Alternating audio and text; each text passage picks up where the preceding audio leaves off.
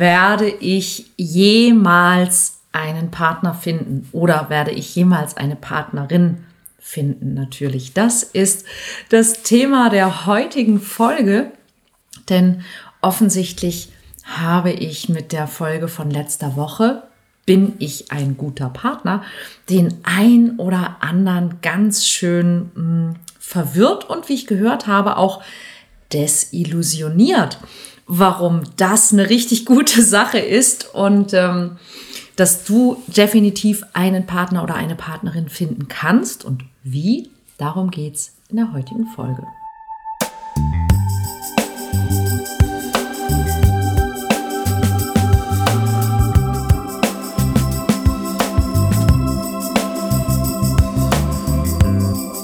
Kontaktvoll, der Podcast fürs Herz. Für Singles, die es nicht bleiben wollen und alle, die sich mehr Liebe, Mut und Freiheit in ihrem Leben wünschen. Von und mit Deutschlands Date Doktor Nummer 1, Nina Deißler. Hallo und herzlich willkommen zu einer neuen Folge im Kontaktvoll Podcast. Ja, werde ich jemals die Liebe finden? Werde ich jemals eine passende Partnerin oder einen passenden Partner finden? Letzte Woche ging es ja um das Thema, bin ich ein guter Partner?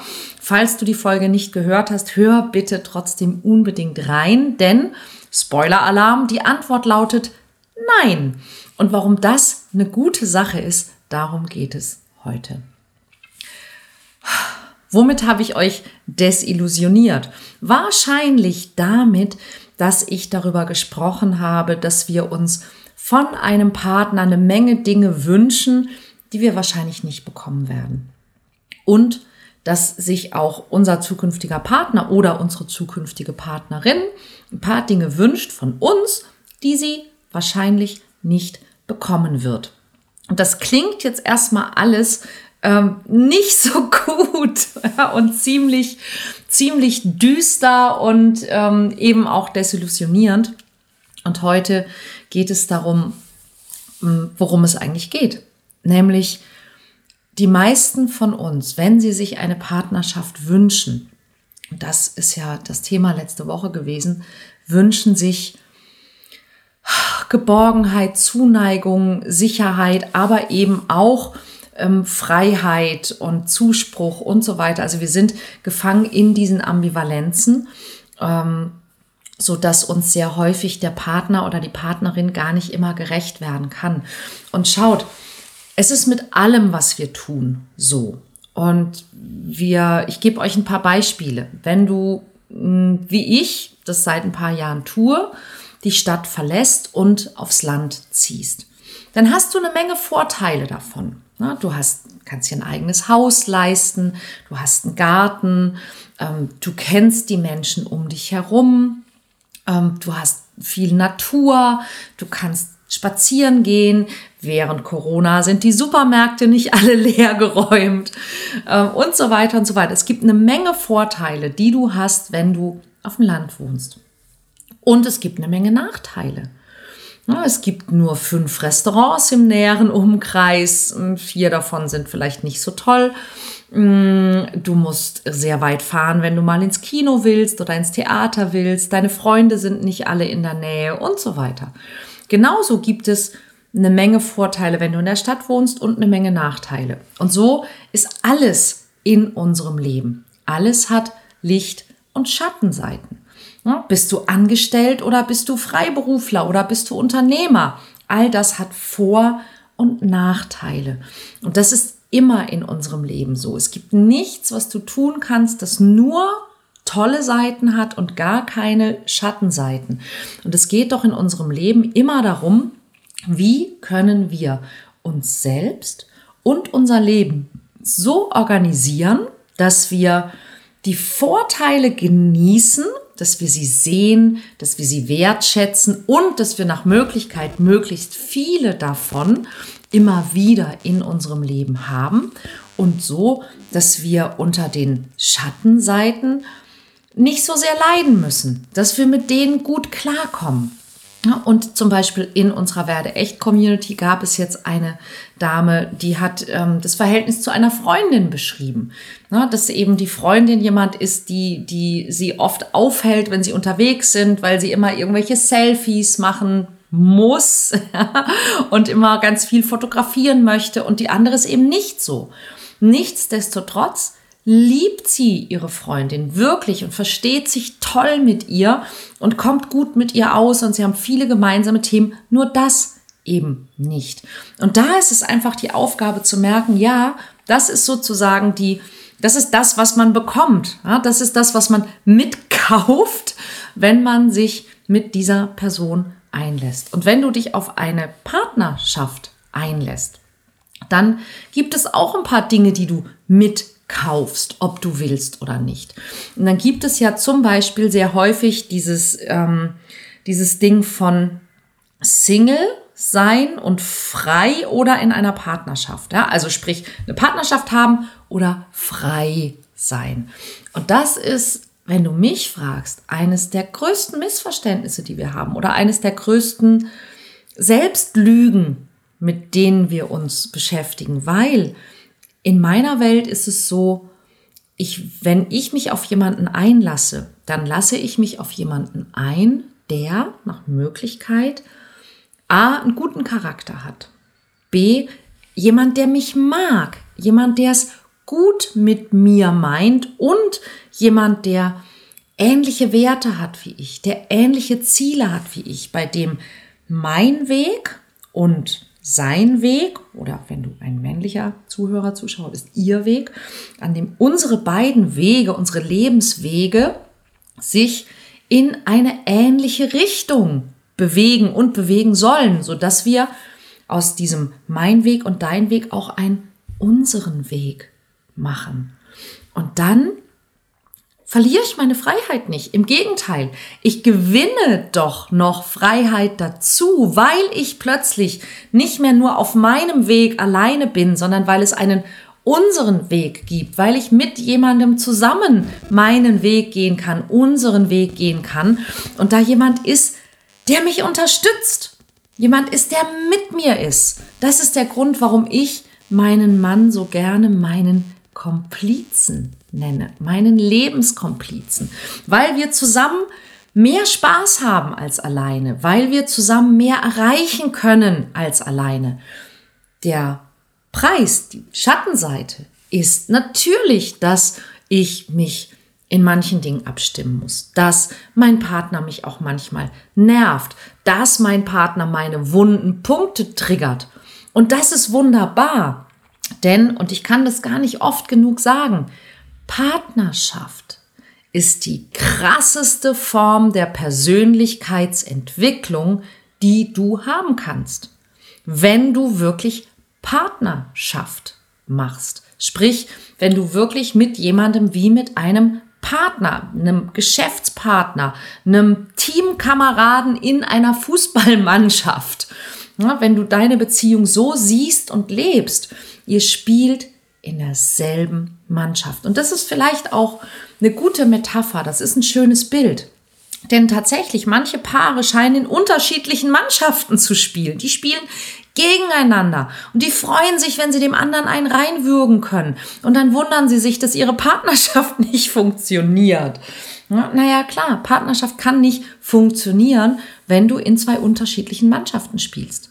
Und jeder, der jemals in einem Mannschaftssport war, der weiß ganz genau, auch wenn du in einer Mannschaft dasselbe Ziel hast. Ja, du willst das Spiel des Lebens gewinnen. Du möchtest vorankommen, du möchtest Tore schießen und so weiter und so weiter. Gibt es auch innerhalb der Mannschaft, unter den Mannschaftskameraden, auch mal Stress? Und das ist ganz normal. Na, dass man sich mal anpflaumt, hey, was sollte das? Wieso hast du mir den Ball nicht zugespielt? Und so weiter und so weiter. Und trotzdem einigen wir uns, weil wir wissen, wir sind eine Mannschaft, wir sind ein Team. Ich hatte vor zwei Wochen oder vor anderthalb Wochen das große Vergnügen, dass ich eine der ehemaligen Weltmeisterinnen im Frauen-Zweierbob kennenlernen durfte. Und die hat ähnliche Dinge erzählt. Ja, es ist wirklich, du bist eine Mannschaft. Und du musst zusammenhalten. Und wenn der eine mal irgendwas macht, was dir nicht gefällt, das ist ganz normal. Und dann streitest du dich vielleicht auch und dann kommst du auch wieder raus. Ja, und wenn ich euch mit der Folge letzte Woche desillusioniert habe, dann ist das wunderbar. Denn sind wir mal ganz ehrlich, ist ein Teil dessen, warum du bisher nicht den passenden Partner oder die passende Partnerin gefunden hast oder dich nicht auf jemanden einlassen konntest, hat ganz vielleicht damit zu tun, dass du Illusionen hattest, dass du in einer Illusion warst, dass du die Illusion hattest, ein Partner, der muss sein wie eine Pizza. Ich bestell mir den passenden Belag, dass es mir schmeckt. Und wenn da irgendwas drauf ist, was mir nicht gefällt, dann will ich die Pizza gar nicht haben. Und es funktioniert so nicht. Beziehungen funktionieren so nicht. Beziehungen mit anderen Menschen funktionieren wie eine Sportmannschaft. Dass man eben gemeinsame Werte, gemeinsame Ziele, ähnliche Interessen haben sollte. Ganz, ganz wichtig ist ein ähnliches Verständnis von Humor. Es ist total okay, wenn ihr beide von euch behauptet, dass ihr keinen Humor habt. Wunderbar, ihr werdet euch großartig verstehen. Ja, aber am Ende geht es darum, dass ihr ein ähnliches Verständnis von gewissen Dingen habt, damit ihr in dieselbe Richtung gehen könnt. Und dann verliert auch niemand seine Freiheit. Wenn ich mit jemandem zusammenkomme, wo ich merke, der will immer nur seinen Stiefel machen und ich muss mich ihm oder ihr anpassen, dann könnte es durchaus sein, dass ich meine Freiheit verliere. Aber warum sollte ich mit so einer Person zusammen sein wollen oder zusammenkommen? Macht keinen Sinn. Und darum geht es. Und wenn du das auch in deine, in deine Kommunikation hineinbringst. Ja, und das ist so oft, dass wir bei einem Date zum Beispiel sitzen und denken so, ah, was muss ich jetzt sagen? Ja, ähm, ich empfehle wirklich immer, dass ich, dass ich offen und ehrlich bin mit Menschen. Das, wenn zum Beispiel, da haben wir jetzt gerade ähm, das Gespräch gehabt, wenn ich ein Tinder-Date habe. Viele Leute sagen, wenn ich ein Date habe mit jemandem, den ich auf Tinder kennengelernt habe, dann hat das immer so, so ein Geschmäckle. Ja, weil man nicht weiß, wie ernst meint das der andere. Ähm, Geht es jetzt vielleicht doch nur um Sex oder um One-Night-Stand oder sucht der andere wirklich eine Beziehung? Das kann ich doch von vornherein auch sagen. Und das heißt doch nicht, dass ich entweder bedürftig bin oder dass ich unbedingt mit dieser Person eine Beziehung haben möchte, sondern ich kann mich doch mit jemandem hinsetzen und sagen, das fühlt sich immer so komisch an. Ja, weil es ist so ein bisschen wie so ein Bewerbungsgespräch. Jetzt sitzen wir hier und denken uns so, ja, wir wissen beide, warum wir hier sind. Ähm, was müssen wir uns jetzt erzählen? Wie souverän müssen wir sein? Und eigentlich naja, weißt du, ich mache das Ganze, weil ich mich verlieben möchte. Ich mache das Ganze, weil ich jemanden kennenlernen möchte, von dem ich wissen möchte, haben wir ähnliche Werte im Leben, sind uns ähnliche Dinge wichtig, wo, wo wollen wir hin, können wir gemeinsame Ziele haben und finden, so dass wir einen gemeinsamen Weg finden. Treffe ich hier jemanden, mit dem ich mich wirklich wohl und sicher und angenommen fühlen kann? Treffe ich hier jemanden, mit dem ich mich streiten kann, obwohl ich mich nicht gerne streiten mag? Das ist, was ich eigentlich wissen möchte. Und das ist der Moment, wo sich ganz, ganz schnell entscheidet, ob die Person, die dir gegenüber sitzt, als Partner für dich in Frage kommt oder nicht. Weil entweder die Person macht, ich bin so froh, dass du das gesagt hast. Und ihr führt ein echtes und ein tolles Gespräch und ihr lernt euch kennen und vielleicht verliebt ihr euch sogar ineinander. Oder die Person stellt sich sehr, sehr schnell als nicht passend heraus. Und das ist okay. Und das ist, glaube ich, der Fehler, den viele Menschen auf Partnersuche machen, dass sie, wenn sie ein Date mit jemandem haben, dass sie versuchen, keinen Fehler zu machen, damit die andere Person sich in die Person verwandelt, die sie sich erhoffen. Ich weiß nicht, ob ich das verständlich ausgedrückt habe. Also wir haben eine Hoffnung. Ja, wir gehen mit einer Hoffnung zu einem Date, mit einer Illusion, mit der Illusion, jemanden zu finden, der uns mag, wie wir sind, der uns liebt und annimmt und wertschätzt und es ernst mit uns meint und der eine feste Beziehung will. Mein Lieblingswort im Zusammenhang mit Partnerschaft. Fest muss sie sein. Alles andere ist nicht so wichtig. Es ist nicht so wichtig, ob sie, ob sie glücklich ist, ob wir wachsen können in dieser Beziehung, ob wir Spaß haben werden. Fest muss sie sein. Ja, und immer wenn jemand in meine Workshops oder in mein Coaching kommt, der das als Kriterium sozusagen äh, bringt, der sagt, ich wünsche mir eine feste Beziehung, dann muss ich immer lachen. Ja, ich muss so, ja, fest, muss ich sagen, fest, fest. Es ist wichtig, dass sie fest ist. Wie traurig, oder? Eigentlich ist das traurig.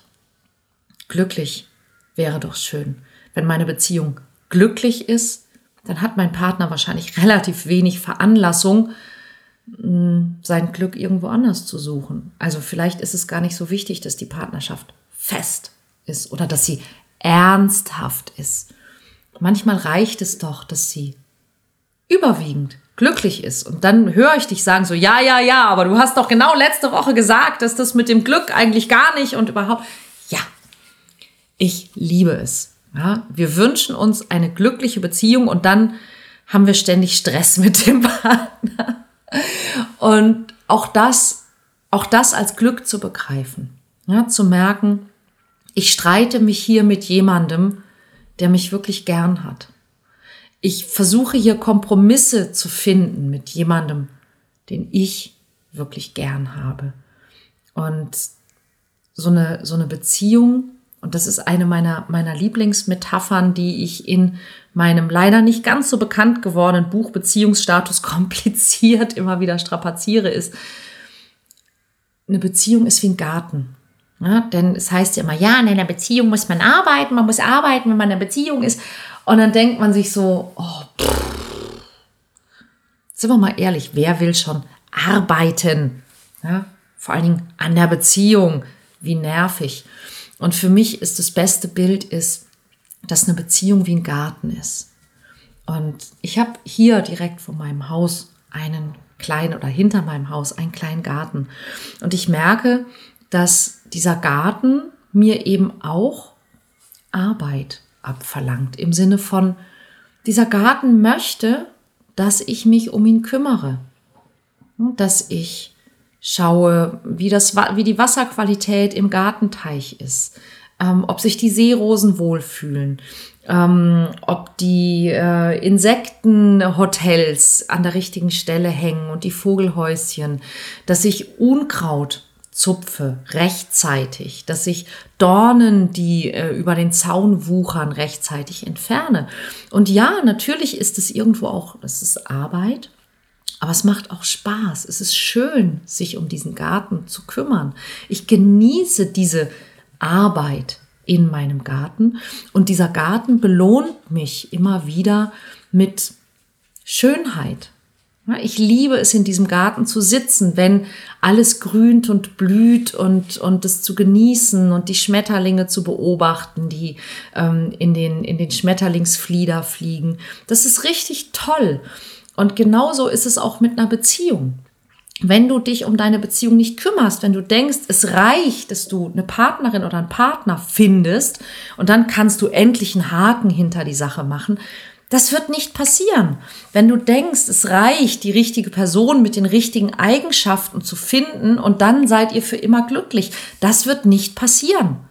Eine Beziehung ist ein Garten, das heißt auch mit dem tollsten Partner, mit der tollsten Partnerin, mit der tollsten Beziehungsgeschichte wird es notwendig sein, dass du dich um diese Beziehung kümmerst. Dass du rechtzeitig dich um Dornen kümmerst, die wuchern, um Unkraut kümmerst, die wuchern, dass du Blumen pflanzt, dass du dich kümmerst um diese Beziehung. Denn dann wird diese Beziehung blühen. Und dann macht es auch Spaß, in dieser Beziehung zu sein. Ja, und dann wird sie, wird sie von alleine langlebig und dauerhaft sein, ohne dass sie fest oder ernsthaft oder seriös sein muss. Denn dann besteht sie aus dem, wonach wir uns am meisten sehen, aus Liebe. Aus Liebe, aus Wertschätzung, aus Commitment, aus gemeinsamen Zielen. Und dann wirst du sehr, sehr häufig auch eine gute Zeit haben in deiner Beziehung.